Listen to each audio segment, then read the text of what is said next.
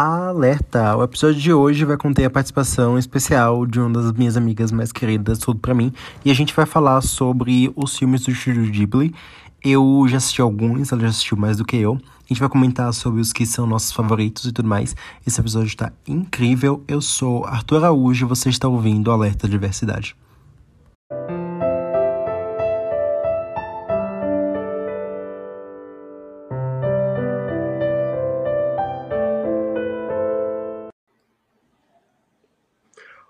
Olá, pessoas! Sejam bem-vindos a mais um episódio do Alerta Diversidade. Hoje eu tô aqui com a minha melhor amiga, maravilhosa, querida. Eu esqueci de avisar ela que ela ia ter que se apresentar. Mas é isso, amiga. Se apresenta aí pra galera, fala o que você faz da vida e o que você sentir relevante as pessoas saberem sobre você. Ah, boa noite, pessoal. É, eu sou Amanda. É, eu atualmente estou fazendo ADS, então sou da área de tecnologia. E não sei mais o que falar muito sobre mim. Tá justo. Ela é a pessoa das tecnologias, a gata que manda. Peraí, manda ela, faz sites. Fala, faz coisas fodas, entendeu? Manda em fila pra ela. Por isso que eu, você falei manda, porque manda em fila pra gata, entendeu? É isso. Hoje a gente vai falar sobre os filmes do Estúdio Ghibli que a gente já viu, que a gente gosta, que a gente mais gosta. Acho que não tem nenhum que eu não, não gosto, tem uns que eu gosto menos. Mas, no geral, eu. a mão com a faca agora. Tipo... Acho melhor você gostar de todos. Mas é isso, a gente vai comentar um pouquinho sobre. É... Eu conheci o Estúdio Ghibli, eu acho que ouvindo as pessoas falarem. Eu lembro que quando saiu a notícia de que eles iam parar de fazer filme, tinham fechado uma coisa assim foi um alvoroço na internet. Eu fiquei tipo assim, quem é ela, sabe? Quem morreu? pois é, hoje eu fico, caraca, que triste. Mas eu não podia me julgar na época porque eu não sabia. E aí eu tinha uma amiga, não uma amiga, na, na época era amiga, que, que gostava muito e tal, ela era super fã, falava dos filmes, e etc, etc, etc. E acabei de lembrar que, não sei se foi, se eu já, já tinha visto Viagem de Hiro antes, ou se depois disso que eu fui assistir pela primeira vez. Mas eu lembro que, pulando etapas aqui, que teve, eu vou começar por Shihiro logo, então, né? Vamos rasgar a seda e é isso. E aí, foi o primeiro filme que eu vi, que foi A Viagem de Shihiro. Eu lembro que a primeira experiência que eu tive foi uma experiência que eu não gostei tanto do filme. É, eu eu sonhei com o filme, né? Coloquei na televisão lá para passar. E eu comecei a ver, e eu tava vendo, eu tava achando legal. E aí o filme continuou, o filme continuou. E aí minha família sentou na sala, viu um pouco comigo, minha família saiu, minha família voltou. E eu ainda tava vendo o filme e parecia que eu não ia chegar no final nunca. Eu tava assim, caraca. O que rolou aqui, sabe? E aí foi isso. Essa foi a minha primeira, minha primeira experiência vendo. Eu achei bom, lindo, muito lindo. Não sei se eu entendi, mas eu achei que o filme tinha demorado uma eternidade. E aí, anos depois, um amigo falou que nunca tinha. que era amigo na época, hoje não é mais. Aquela...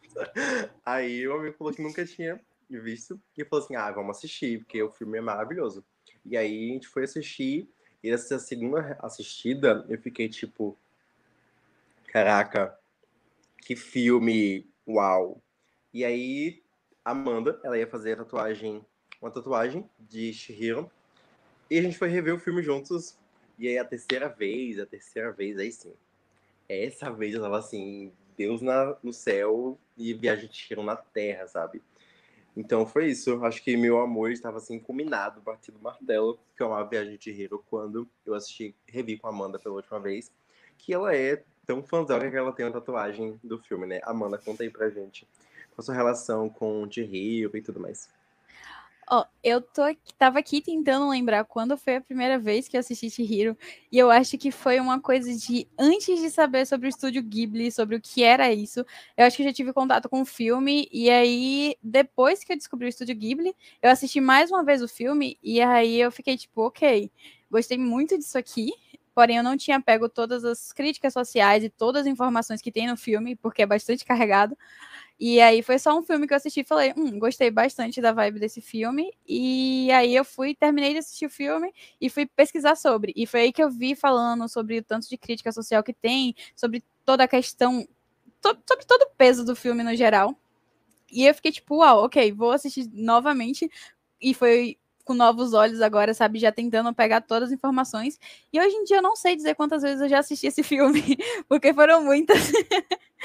então é isso. É, a cada vez que eu vou ver, não parece que vai acrescentando alguma coisa. E sempre parece que a próxima vez tem uma coisa nova para descobrir, porque é como eu tinha comentado uma vez contigo, que é, os filmes do Estúdio Ghibli eu sinto que sempre tem mais coisa para aprender e para pegar lá. Então eu sempre estou repetindo e reassistindo todos os filmes, porque eu sempre estou buscando mais alguma informação e mais alguma coisa que vai me acrescentar lá. Eu acho que é isso. Hoje em dia é um dos meus favoritos do Estúdio Ghibli, com certeza. E é isso, uma das minhas tatuagens favoritas aqui, meu, meus amorezinhos na perna. Pra quem não pode ver sua tatuagem, tem seu Instagram? Ah, tem. Eu acredito que tem uma foto lá que mostre. Eu não tenho certeza. Tem, tem, tem uma foto, sim, que a gente tirou, inclusive, na, na frente da, da. naquela pracinha ali, perto do, sim, do mercado. Naquela sim, sim, ali dá pra ver.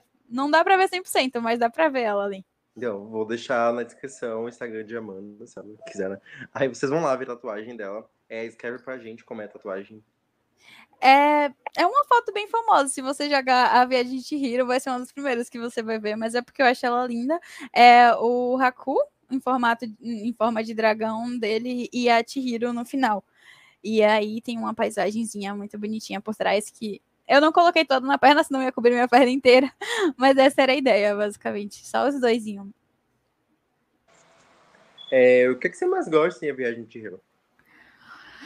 Hum, eu gosto dessa ideia de. dessa fora, fora da realidade, sabe? Essa ideia dela viajando para um mundo totalmente desconhecido, que ao mesmo tempo é um, um, um mundo que está ali e a gente só não consegue ver. Um mundo com a questão dos espíritos e tudo mais que ela se envolve lá. E eu gosto dessa ideia de fantasia e como eles mesclam isso com a vida real e, e tudo mais. Eu acredito que é isso. Eu, você falou da questão das mensagens e tudo mais. Eu percebi que eu nunca consigo absorver quase nenhuma mensagem, tipo, crítica social dos filmes do Estúdio Ghibli, porque para mim é meio que um jogo de tipo. Vou passar uma moto aqui, eu me desconcentrei. É isso, o pessoal que já é de casa sabe que barulhos na rua, né? Tem cachorros latindo também, então. É isso, mas voltando, eu nunca consigo pegar as críticas sociais e eu acabo sempre assistindo como se fosse uma criança mesmo, sabe? Aquela coisinha de sentar na televisão e ver imagens coloridas passando e pensar, meu Deus, é isso. É, eu acho que essa foi, foi, a primeira vez que eu vi, também foi nessa vibe, sabe? De tipo, vou assistir só por assistir. E aí, quando eu pesquisei e vi pessoas explicando melhor, aí eu assisti novamente já com outros olhos. Mas a primeira vez sempre é uma experiência de tipo, só quero saber a historinha e ver é, as paisagens que são maravilhosas em todos os filmes, sabe? Que eu fico tipo, gente, surreal isso aqui. E junto com as musiquinhas. Então eu fico bem mais entretida e depois que eu vou pesquisar sobre eles e vou tentar levar mais a fundo a segunda vez que eu assisto.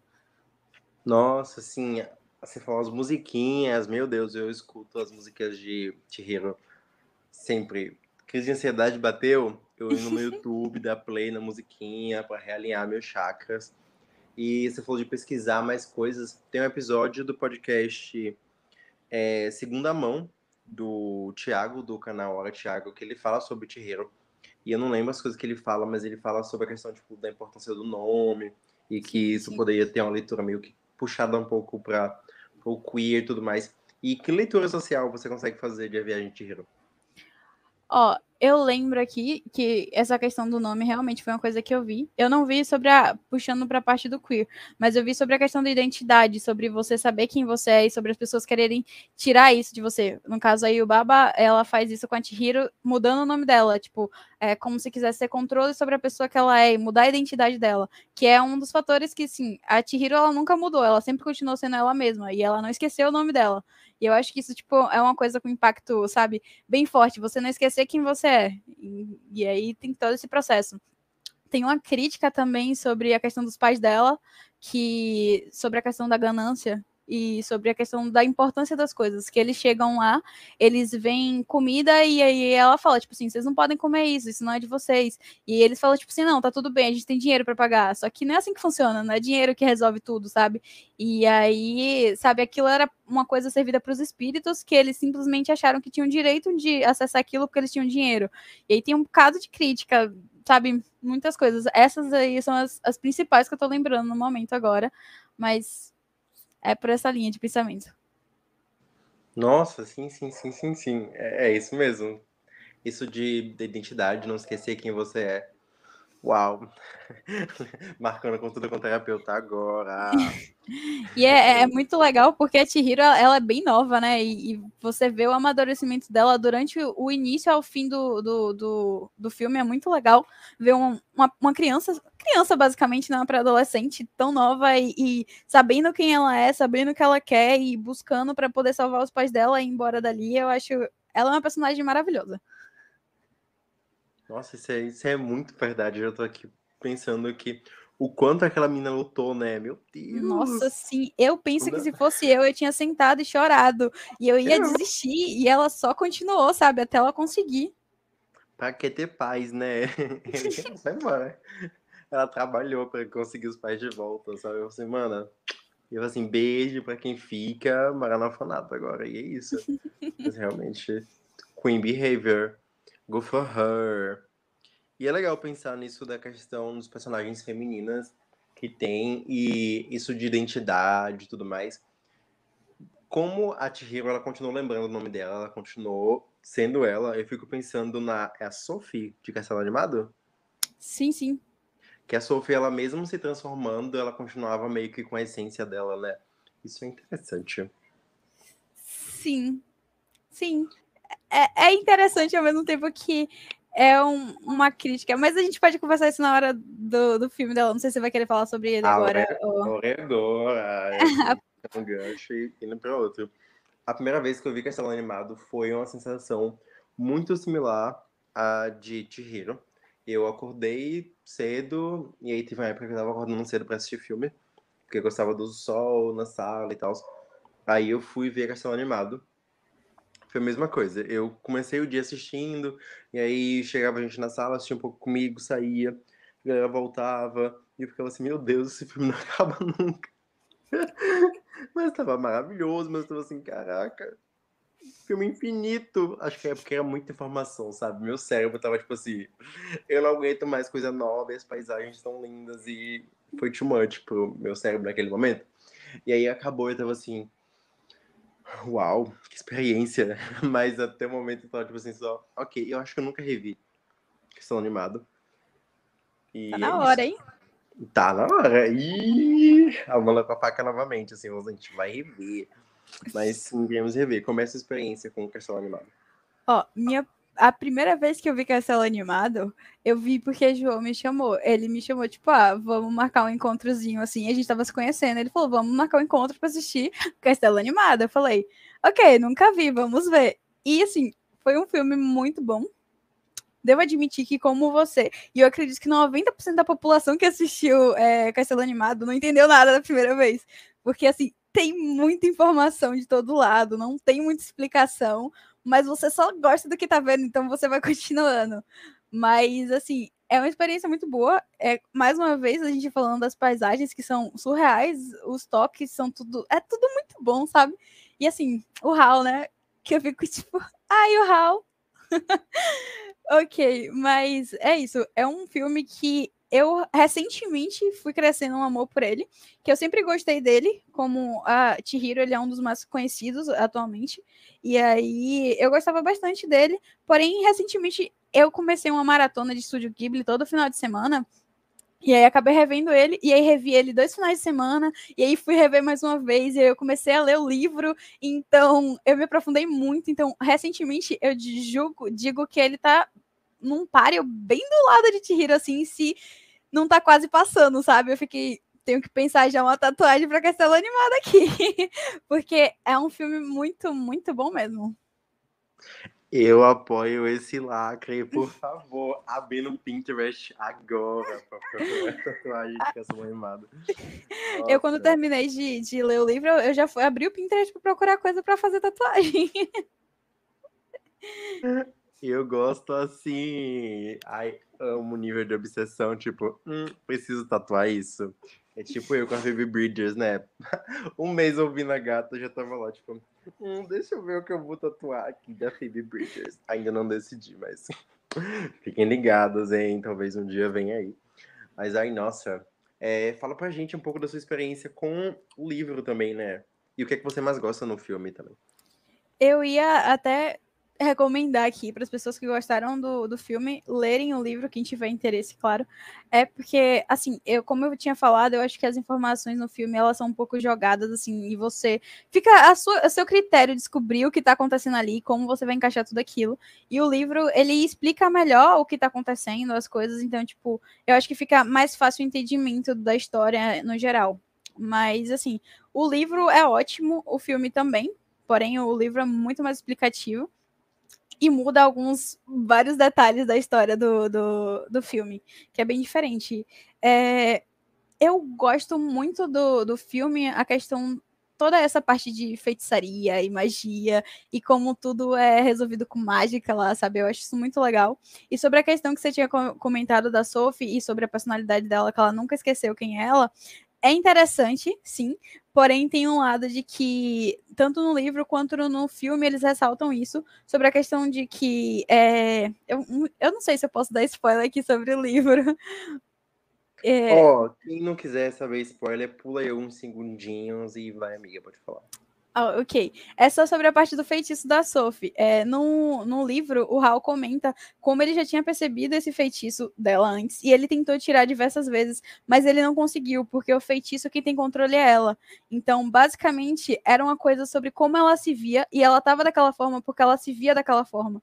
Então, ela continuou sendo ela mesma por muito tempo, por isso ela continuou como uma velha por muito tempo. Mas quando ela começou a, tipo, mudar um pouco o ver dela e como ela se sentia com as coisas, ela, tipo, meio que quebrou a maldição, entendeu? Então, por mais que ela continuou sendo que ela, quem ela era, ela se aperfeiçoou e se viu de um jeito melhor, aprendeu mais sobre ela. E eu acho que isso que foi o que quebrou o feitiço, porque nunca foi o que ia quebrar o feitiço dela, sabe? Isso é muito interessante. Mais uma vez, ressaltando aquela, aquele ponto sobre que as mulheres do estúdio Ghibli elas são muito fortes e elas conseguem resolver as coisas dela sem precisar de um, um, homem para lá. Eles estão ali para ajudar e para ser um parceiro, mas não um herói que vão, vai salvar elas. E isso é muito interessante.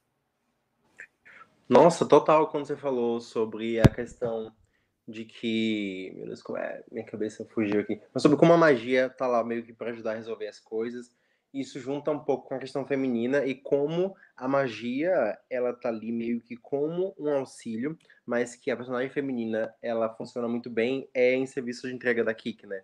Que ela tá ali fazendo os corre dela, mesmo sendo bruxa, mas ela tá ali fazendo o que ela precisa fazer para sobreviver. E eu fico tipo, caraca, ela sou eu, sabe? Enfim, coisas de, criança que quando eu era mais novo, eu fazia meus corre para conseguir as coisas, para não ter que pedir nada para minha mãe, porque eu sentia que era tipo incômodo e ficar pedindo coisas. E aí aconteceu que eu fui uma criança tipo a Kiki ali fazendo os corre, o que precisava ser feito para conseguir o que eu pudesse conseguir que eu quisesse, que eu não queria pedir para minha mãe. E aí a primeira vez que eu vi serviço de entrega da Kiki, aconteceu um rolê parecido em partes com o que, eu, o que aconteceu com o Castelo Animado. Tipo, eu acordei de manhã, era um sábado, e sábados geralmente são caóticos aqui em casa. E eu lembro que eu coloquei serviço de entrega da Kik pra assistir, e o filme me roubou de um jeito. Que por mais que eu, eu gostasse dos outros, esse daqui, ele me pegou e curou todas as minhas feridas, assim, sabe? Eu sentia meu chakra se alinhando enquanto eu assistia. Eu falei assim, que coisa linda, que calmaria, que paz meu Deus, que delícia. E cada segundo que passava eu tava assim, mais maravilhado com tudo. E eu tava, caraca, é isso. E eu percebi que talvez a jornada épica dos outros filmes não funcionem tão bem comigo. Tipo, Chihiro, ele tem muito.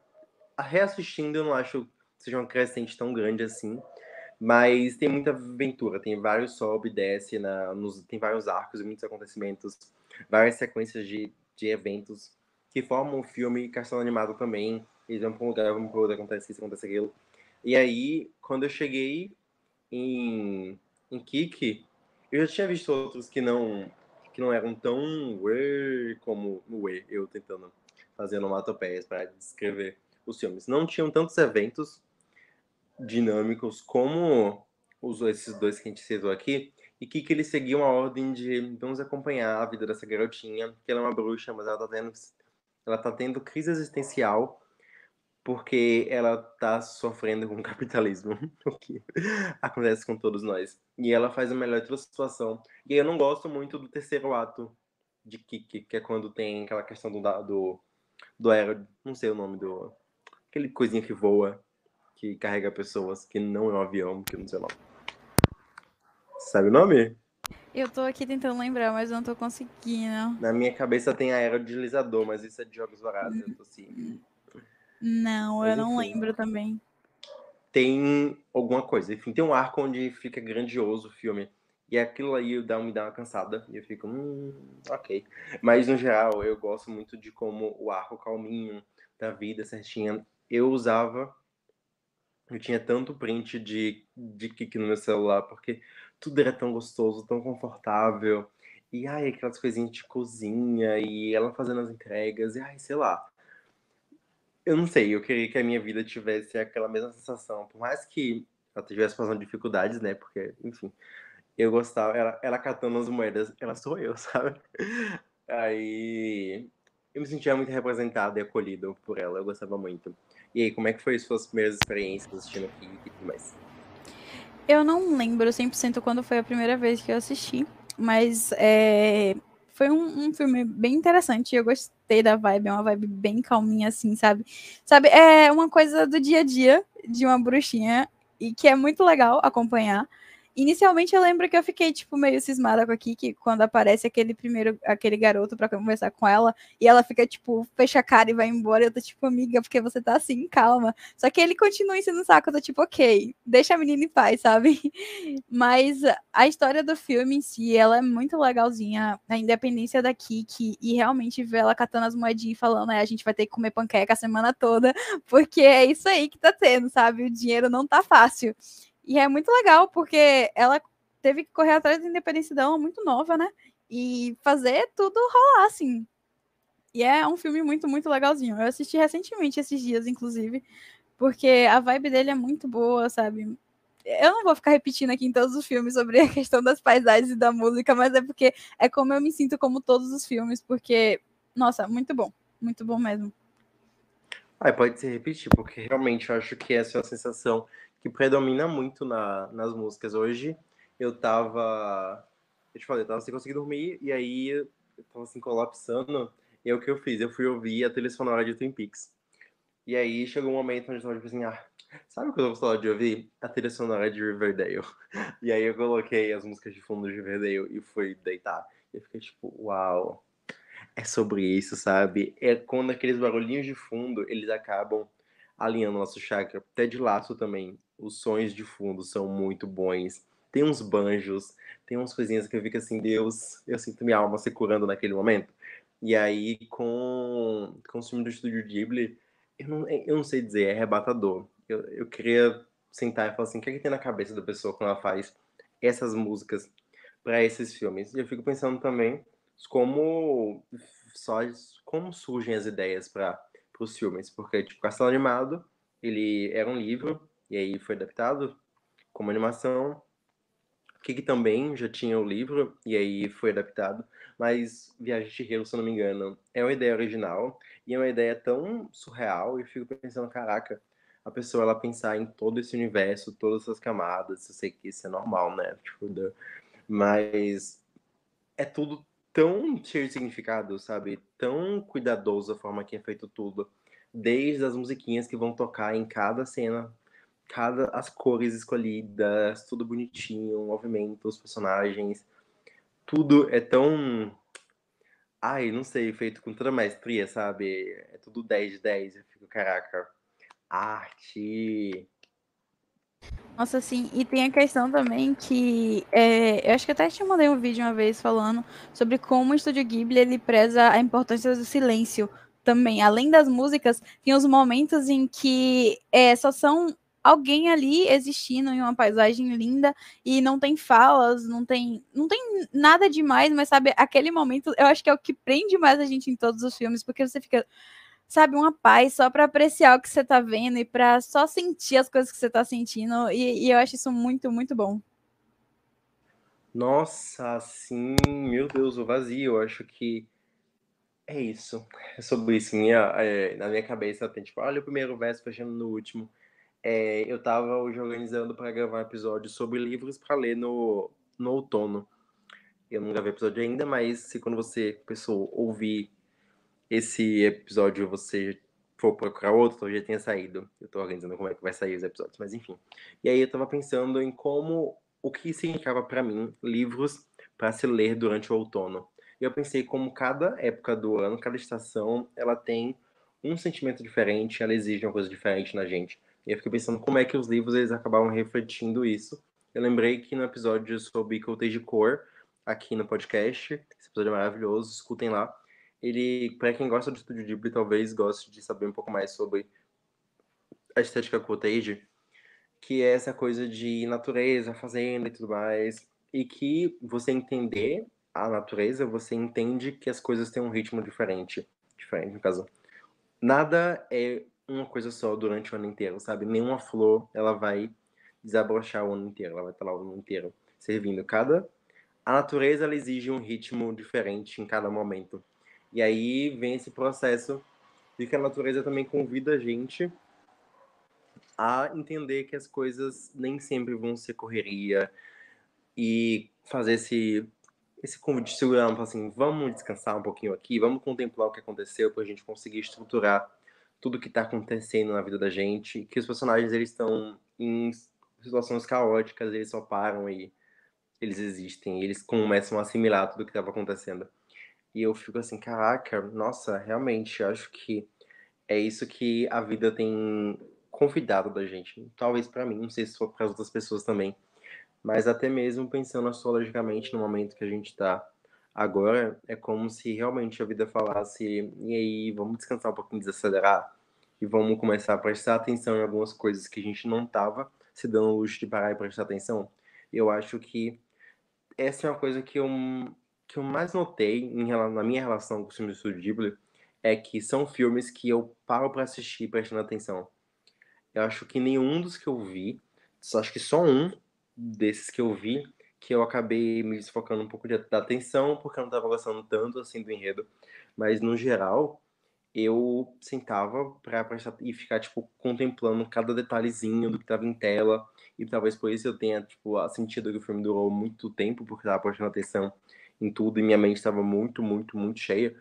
Mas eu acho que isso da gente conseguir se entregar por completo é uma coisa que o estúdio de vídeo propõe pra gente e ele consegue. E eu acho isso lindo, maravilhoso, porque hoje em dia eu sinto que a gente não consegue se entregar, entregar tanto para a arte de forma completa. A gente está sempre pela metade, com o celular na mão, fazendo outra coisa, nunca só contemplando ali aquilo que levou muito tempo para ser feito. Nossa, sim, sim. É... Às vezes as pessoas gostam muito de filmes de ação, que tem coisa acontecendo o tempo todo e tudo muito frenético, nada para, sabe? Tem gente falando o tempo todo, tem ação acontecendo. E eu gosto dos, dos, filmes exatamente por isso, porque sempre tem aquela parte em que não tem nada acontecendo e é tudo muito lindo. Eu lembro que uma das cenas que eu mais gosto é uma cena da Sophie, junto com o Mark, se não me engano, aquela criancinha que é um feiticeiro junto com o Hal. E aí eles só param assim, o castelo para, e eles levam um banquinho com um café e um, um sanduíche, e eles sentam lá e só mostra eles assim, ela fala, tipo assim, eu sou tão grata por ter essa visão dessa paisagem tão linda, ou alguma coisa do gênero, assim, sabe? Ela, eles só botam um frame assim nos dois lá sentado comendo e o ambiente, eu fico, nossa, velho, surreal, muito, muito lindo.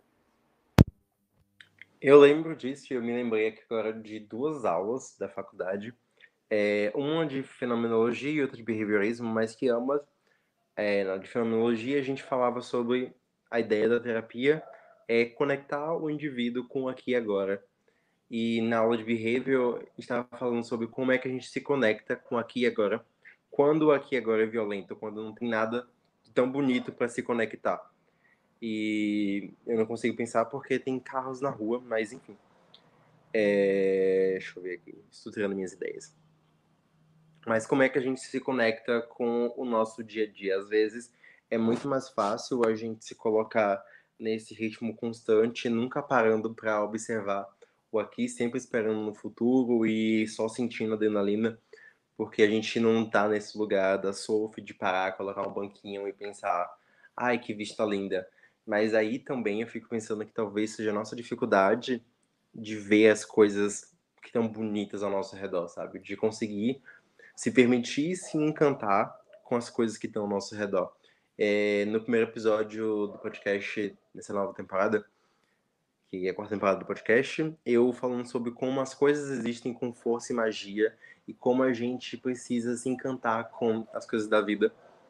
E isso é, isso é interessante, pensar em como eu falei isso, e aqui estou falando do Estúdio Ghibli, como sendo esses filmes que acabam provocando esse sentimento de encantamento na gente e que provocam na gente essa sensação de caraca, que coisa bonita, e talvez como um convite também da gente conseguir olhar com mais gentileza, talvez, as coisas que estão acontecendo ao nosso redor. Eu sei que muita gente está em situações que talvez sejam difíceis conseguir se apegar a alguma coisa, mas provavelmente tem alguma coisa para se agarrar. Eu acho que não sei se comentei contigo uma vez ou só pensei nisso, acho que eu comentei, que é sobre às vezes não é sobre o momento que acontece a coisa em si, mas sobre o tempo que a gente usa para pensar naquilo depois que aconteceu, sobre como coisas legais podem acontecer e tal, mas o quanto a gente consegue voltar para aquilo também e apreciar aquilo e tratar aquilo com, com respeito e glória também é importante. Então acho que nos dias, quanto mais a gente se ocupa com amor e atenção e plenitude, melhor.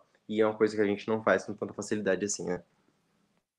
Sim, é, é sobre essa questão, inclusive, que você fala sobre se até o momento aqui tentar ver as coisas bonitas do, do, do presente, né? Só que assim, eu sei porque às vezes eu foco muito nas coisas negativas e você acaba esquecendo de ver as coisas positivas por isso. Mas assim, a Sophie, mais uma vez, é um exemplo, porque assim, ela tá amaldiçoada, né? E mesmo ela estando amaldiçoada, ela não deixa isso atrapalhar, tipo, a vida dela continua, sabe? E ela consegue apreciar as coisas, por mais que a situação dela seja de longe a que ela queria estar. Tá. E claro que existem casos e casos, né? Não vamos dizer que qualquer problema aqui pode ser, só, pode ser ignorado e você vai ver o bom das coisas. Mas assim, às vezes a gente se deixa passar por problemas que não precisam tomar toda a mente da gente, todo todo o tempo da gente, digamos assim. E aí você pode só tentar ver o lado bom das coisas e a gente ir meio que intercalando, sabe? A gente vai resolver as coisas ruins, mas a gente não pode ignorar que no mundo existem coisas boas e a gente pode tentar ver para tentar amenizar os problemas e tentar amenizar o quanto a gente sofre, talvez. Nossa, total. Eu aqui porque aqui pensando sobre como os três filmes que a gente citou agora, as personagens femininas, por mais que elas estejam passando por adversidades, elas conseguem fazer esse, esse exercício de achar coisas naquele momento para conseguir contemplar, conseguir fazer vínculos que vão tipo ser bons para elas. É, até pensando aqui na relação feminina das personagens femininas com elas mesmas. Em Chihiro tem a amizade dela com as meninas que trabalham lá no hotel, é hotel no hotel com a Yubaba. Na casa de banho, é. Isso, na casa de banho. E em Kiki, ela tem aquela moça lá, provavelmente é sáfica, que mora na floresta, que faz os quadros e tudo mais. E como aquilo, naquele momento de Kiki, que ela tá ali na floresta com a moça, ela falando sobre os quadros e sobre como ela vive a vida, isso pra Kiki é um estalo dela pensar: caraca, realmente, né, tem essa forma aqui de observar as coisas que tá acontecendo, porque a Kiki tá tão afogada em tudo que tá acontecendo que esse momento dela parar para contemplar ele vem, ele, ela precisa de alguém para tipo, chegar e falar assim, aí, amiga, vamos dar um descanso, vamos parar um pouquinho, vamos conseguir assimilar tudo que está acontecendo e processar tudo.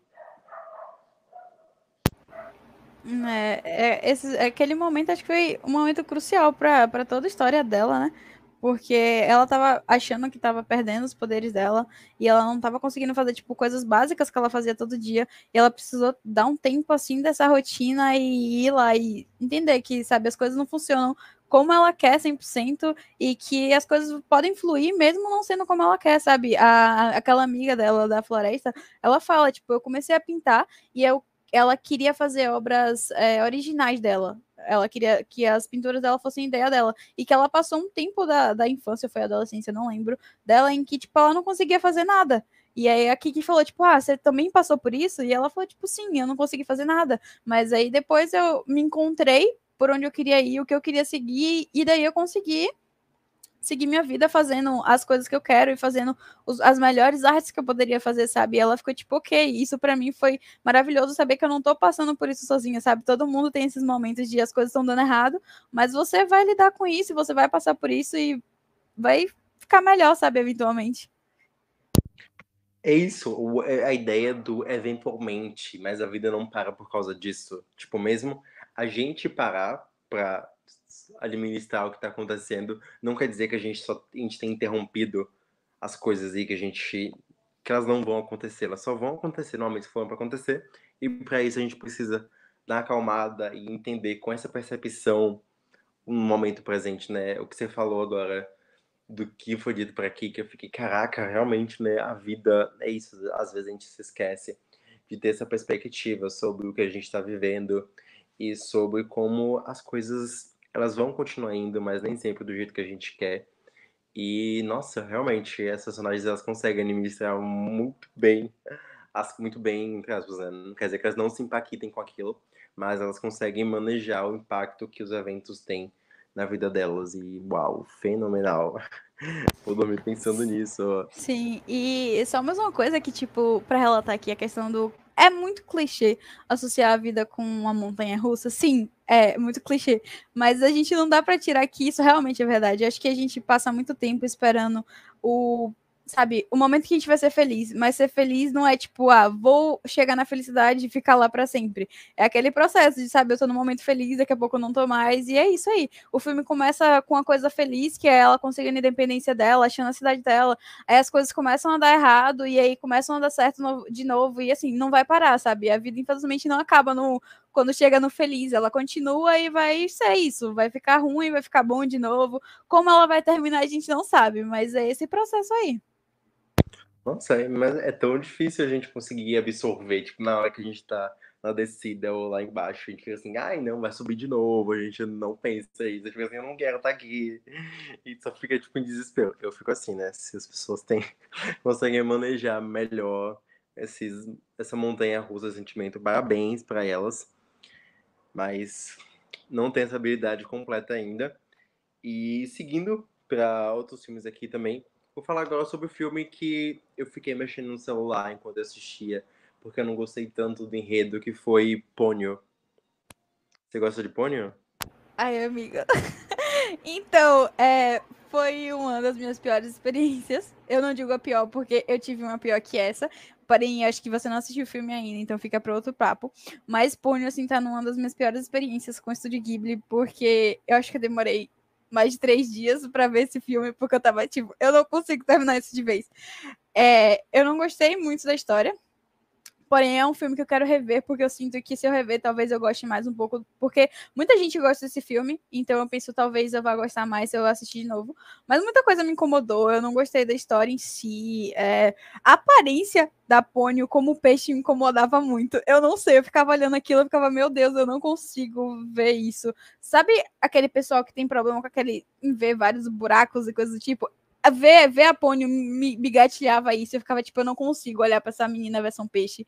E a história toda eu fiquei tipo, ai, tá tão demorado de passar. Não foi uma experiência muito boa. Não vou dizer que eu odiei, mas assim, não é um dos filmes que eu amo, sabe?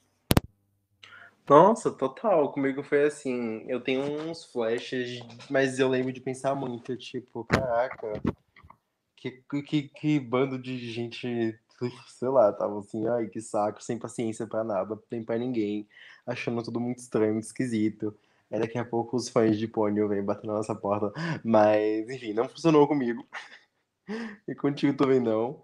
Então, vou falar outro que tem, assim, como protagonista crianças jovens, mas que funcionou melhor comigo, que foi meu amigo, meu vizinho Totoro. Não sei, não sei que é Totoro, né? Enfim, Totoro eu já gostei mais. Eu achei uma delicinha. Eu vi, esse eu vi de noite. Nossa, acabei de pensar que acho que eu vi todos, não, não foi na mesma televisão não, mas foi todos na sala. Porque eu gosto de ver contemplando as imagens e tal. E aí, com, com Totoro, eu lembro que eu vi de noite, acho que eu tava doente nesse dia. E aí eu falei assim, eu preciso de uma coisa assim que vai curar minha alma, curar minha depressão, minha tristeza. Aí eu lembro que acho que eu tava sozinho em casa, eu coloquei Pônio pra assistir, foi isso mesmo. Acho que fiz pipoca, e eu deitei no sofá e eu fui assistir Pônio. Pônio o quê, meu Deus do céu? Fui assistir Totoro. E aí eu fui ver Totoro. E começou ela chegando na casa e tal e um, uma vibezinha bem mágicazinha. Eu ficava assim, que bonitinho, que fofinho. Me lembrou alguns filmes, tipo, de fadas que eu assistia quando era mais novo. E aí eu vi, tipo, olha, tem criaturinhas mágicas nessa casa. E toda a relação delas com a natureza. E até o ritmo do, do filme foi interessante. Acho que a forma que as coisas aconteceram lentamente, elas explorando aquele lugar. E a relação delas, tipo, em conceito família, elas com o ambiente, tudo ali foi, tipo, muito gostosinho. Eu fiquei, meu Deus, Gostei, esse eu gostei. Eu lembro que Totoro foi o terceiro filme do Estúdio Ghibli que eu assisti. O primeiro foi essa sequência de é, Chihiro e Castelo Animado. E, assim, foi um pouco de um, um, um baquezinho que eu fiquei tentando entender, porque a vibe do, dos filmes é de, cheio de fantasia, que foi os, os, dois que eu tinha visto, e esse de Totoro é uma coisa mais, assim, sabe, sobre a vida, e não tem nada surreal acontecendo ali. Então eu tive um baque de tipo, ok, não era isso que eu esperava no, no filme do Estúdio Ghibli. Porém, foi interessante. Eu não vou dizer que eu amei da primeira vez que eu vi, eu gostei. Porém, eu assisti novamente, mais umas duas vezes, talvez, e eu gostei bastante. Eu gosto muito da vibe dele. Como você falou, a questão da, da, da casa com algum mistério ali me lembra um pouco as crônicas de Spider-Wick. Aquela vibezinha de, sabe, tem alguma coisa na casa, vamos descobrir o que é. E eu gosto muito da, das duas personagens, sabe? Eu, eu gosto muito de como elas lidam com as coisas. E o filme em si é muito bom e o Totoro é um fofo, sabe? Vale a pena assistir só de ver ele, ele é muito fofo.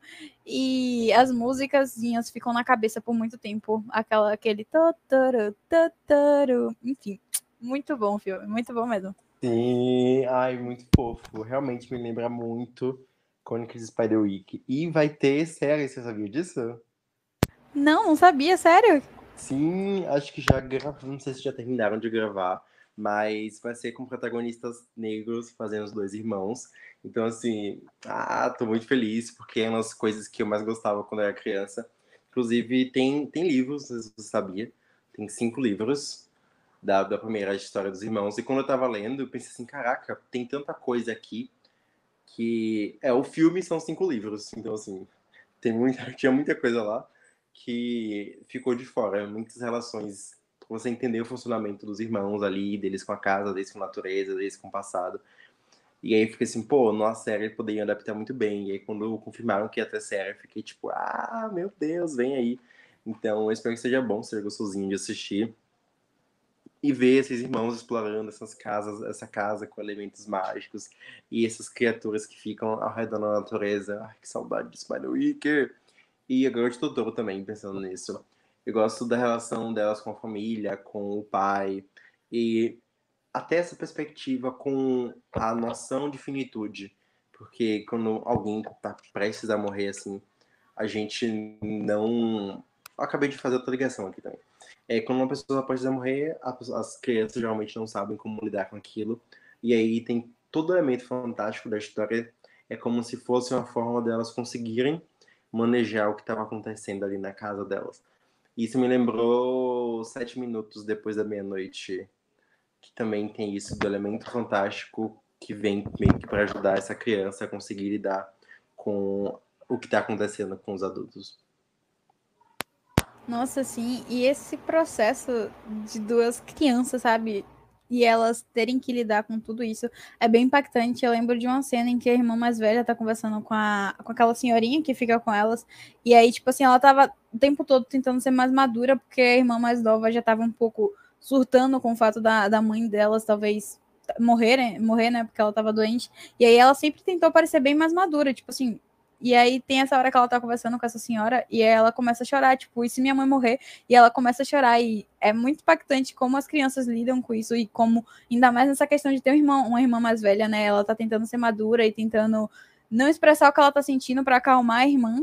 E ainda assim, sabe, ela tá sofrendo com isso tudo, mas o jeito que o filme lida com isso, ainda assim, é uma coisa importante e ao mesmo tempo bem suave, porque não chega a ser nada, meu Deus, isso aqui é muito triste, eu vou chorar.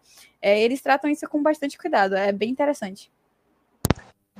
Interessante. Outra das coisas que eu pensei aqui, é, na minha cabeça eu lembrava do pai tá doente, mas agora eu entendi porque eu lembrava disso. E sobre quando você falou da relação do, da irmã mais velha, pensando, tipo assim, não posso mostrar fragilidade porque a irmã mais nova já tá sofrendo com aquilo. É porque, ah, entendi porque eu lembrava de outra forma. E é interessante que esse filme ele lançou em dobradinha junto com o Túmulo dos Vagalumes, né? E aí a galera não entendeu nada, porque tinha um filme que a galera acabava de chorar e outro filme que a galera ficava mais ok. Eu acho que até essa noção de como a vida ela tem coisas pesadas e como essas crianças vão pegar o peso disso, como elas vão fazer esse manejo das situações. Eu acho que pensando agora nesse aspecto, faz sentido Totoro ter sido lançado junto com Túmulos da Galomes.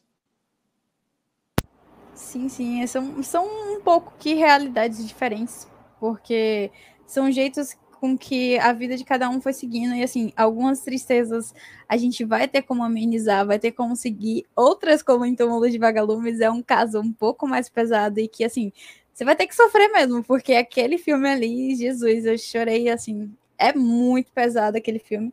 E aí eu acho que realmente faz sentido. Eu não sabia que tinham lançado ao mesmo tempo, mas faz sentido terem lançado, porque, assim, sabe foram tentar amenizar as coisas com Totoro, porque você consegue ter uma paz naquele filme, assim, e é tudo mais ok, por mais que você pense, meu Deus, as coisas estão indo por um caminho preocupante aqui, mas eles fazem um carinho assim no seu coração e falam assim, ok, respira, porque vai ficar tudo bem.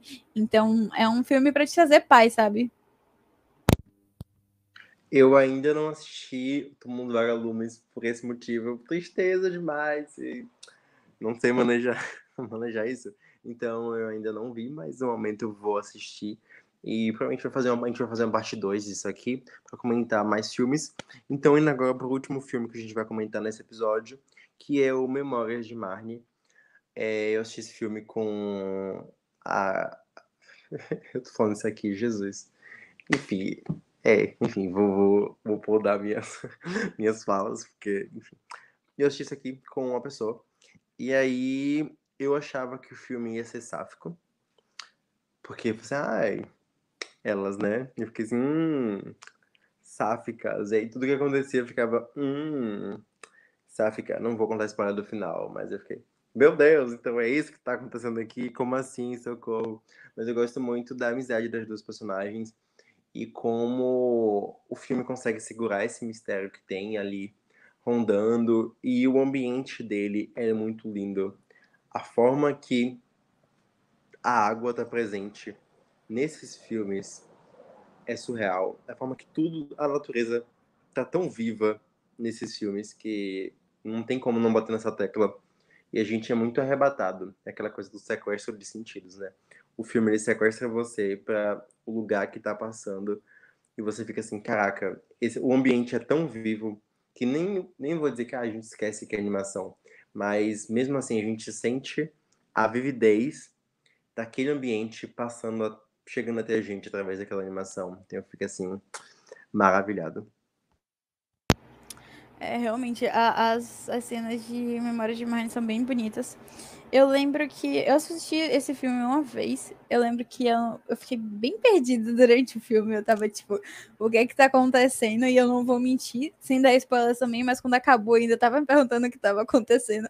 Eu demorei um pouco pra processar tudo que tava acontecendo ali, mas é um filme bem interessante. Você fica querendo saber o que tá acontecendo, sabe? É tipo um livro que você tá lendo e você não consegue parar de ler porque você quer descobrir o que tá acontecendo. É, é bem interessante, sim. A amizade das, das meninas é, é, bem fofinha mesmo. E eu não vou entrar em muitos detalhes porque eu não lembro 100% de detalhes muito profundos dele, mas eu lembro de, tipo, ter umas cenas que eu olhava e ficava, isso é muito bonito, sabe?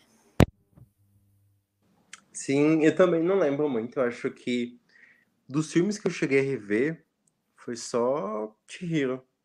Os outros eu só vi uma vez. E tem tempo, acho que tem muito tempo que eu não vejo nenhum filme do, do Estúdio Ghibli. Meu Deus. Como assim?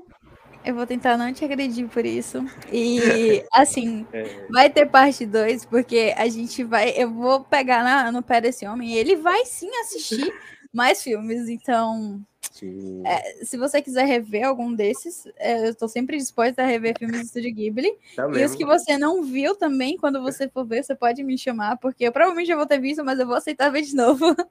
Sim, veremos, veremos. Ok. A gente tem que continuar Attack on Titan também, né? A gente faz isso para equilibrar, sabe? Nossa, sim. É, o Estúdio Ghibli é a parte para quando você tá em moods mais amorzinho, sabe? Você quer mais paz. Sim. Porque Attack on Titans a gente não tem paz um minuto. Então, assim, é para quando você Exato. tá afim da discórdia, da guerra, entendeu? Um pouquinho de droga, um pouco de salada para equilibrar o organismo, assim, sabe? Porque, no geral, meu Deus, a energia que, que Attack on Titan me deixa, que ela leva, fica assim, caraca, sussurro. E aí tu diz assim, ai, a vida, né? A vida é tão linda. E eu fico, cara, como é que pode? Dois animes provocar situações tão diferentes, assim, sabe? Nossa, sim. São, são literalmente opostos um do outro. Um é o surto puro e o outro é a calmaria. Attack on Titan eu fico, caraca, a vida, né? Que desgraça. eu tô vendo. Estúdio Ghibli. Tô... Ai, a vida é tão linda, né? Socorro, que delícia. Eu fiquei, caraca, realmente. O bom de Attack on Titans é quando você pensa que já aconteceu desgraça suficiente, você descobre que não, que tem mais para acontecer e que sim, cabe mais coisas ruins acontecendo. Eu fico tipo, gente, é aquele negócio. Aparentemente você não pode ganhar todas, mas perder você pode sim, sim. entendeu? Porque as coisas vão continuar dando errado nesse anime, meu Deus do céu. Nossa, Attack on Titan é tipo aquele meme que a pessoa conta história horrenda e fala, até aí tudo bem. fica, mano, como assim? Ai, o surto! Então, se você ai, acha ai, que tá ruim, você precisa ver o final. Aí você fica tipo, o quê? Tem mais além disso? Como é, assim? Gata. E eu não sei como a pessoa que criou aquilo pensou em tanta coisa ruim acontecendo, viu? Meu Deus do céu. Gente, a, a mente humana, né? Ela é capaz de coisas tão belas e coisas tão trágicas que fica assim como entender, né? A diversidade, né? A experiência, a vida. Nossa. Agradecer o Estúdio Ghibli para todo mundo tem esse refúgio para quando precisar de uma calmaria, você pode estar tá surtando com alguma coisa, tipo Attack on Titans, você dá um tempo, vai lá assistir um filme do Estúdio Ghibli que você vai ter paz novamente. Sim. Falando em calmaria, a gente chegou ao final do episódio. Eu espero que esse episódio tenha despertado em vocês vontade de ver os filmes do Estúdio Ghibli, ou que tenha sido um momento de calmaria aí na semana de vocês, no dia de vocês. E comentem comigo se vocês já viram um desses filmes, o que vocês acham deles e tal. É, a gente provavelmente vai ter. Esses foram todos que eu vi, se eu não me engano. Eu acho que eu não vi outros. É, são todos que eu vi, e quando eu vou ver mais, a Amanda vai me obrigar a vê-los. E provavelmente reassistir algum desses que eu quero reassistir. E aí eu volto para comentar, tipo assim, minha, minhas opiniões atualizadas sobre os filmes. E a gente fala mais sobre os próximos que, que eu for vendo aí, enfim. É, a gente está no mês especial, no Masian, que é o mês de visibilidade asiática, então provavelmente vai ter aqui no podcast mais episódios relacionados a isso. Então vai ser, vai ser bem legal. Eu espero que vocês gostem. E eu quero agradecer a Amanda pela participação, por ter aceitado estar aqui no podcast comigo. E é isso. Passando motos na rua, como sempre, me desconcentrando. Mas, no geral, muito obrigado por terem me escutado até aqui. Eu vou deixar a Amanda falar aí. Só agradecer pela oportunidade de vir aqui falar, sabe? Eu, é aquele memezinho de eu tava o tempo todo pensando nisso esperava as pessoas falarem sobre isso, é Estúdio Ghibli, sabe? Eu tô o tempo todo pensando em Estúdio Ghibli e a oportunidade de falar sobre ele, eu fico tipo, Ok, vou falar mais. Então, obrigada pela oportunidade. Eu espero que as pessoas que estão ouvindo aqui é, já conheçam. Quem não conhece, dessa oportunidade, porque vale muito a pena. O, os filmes são maravilhosos. E, assim, não só esses que a gente citou, mas, tipo, você pode realmente pegar e escolher a dedo, porque você vai gostar de qualquer um que você for assistir. Se não gostar, pode passar para o próximo, porque próximo vocês vão gostar, eu tenho certeza.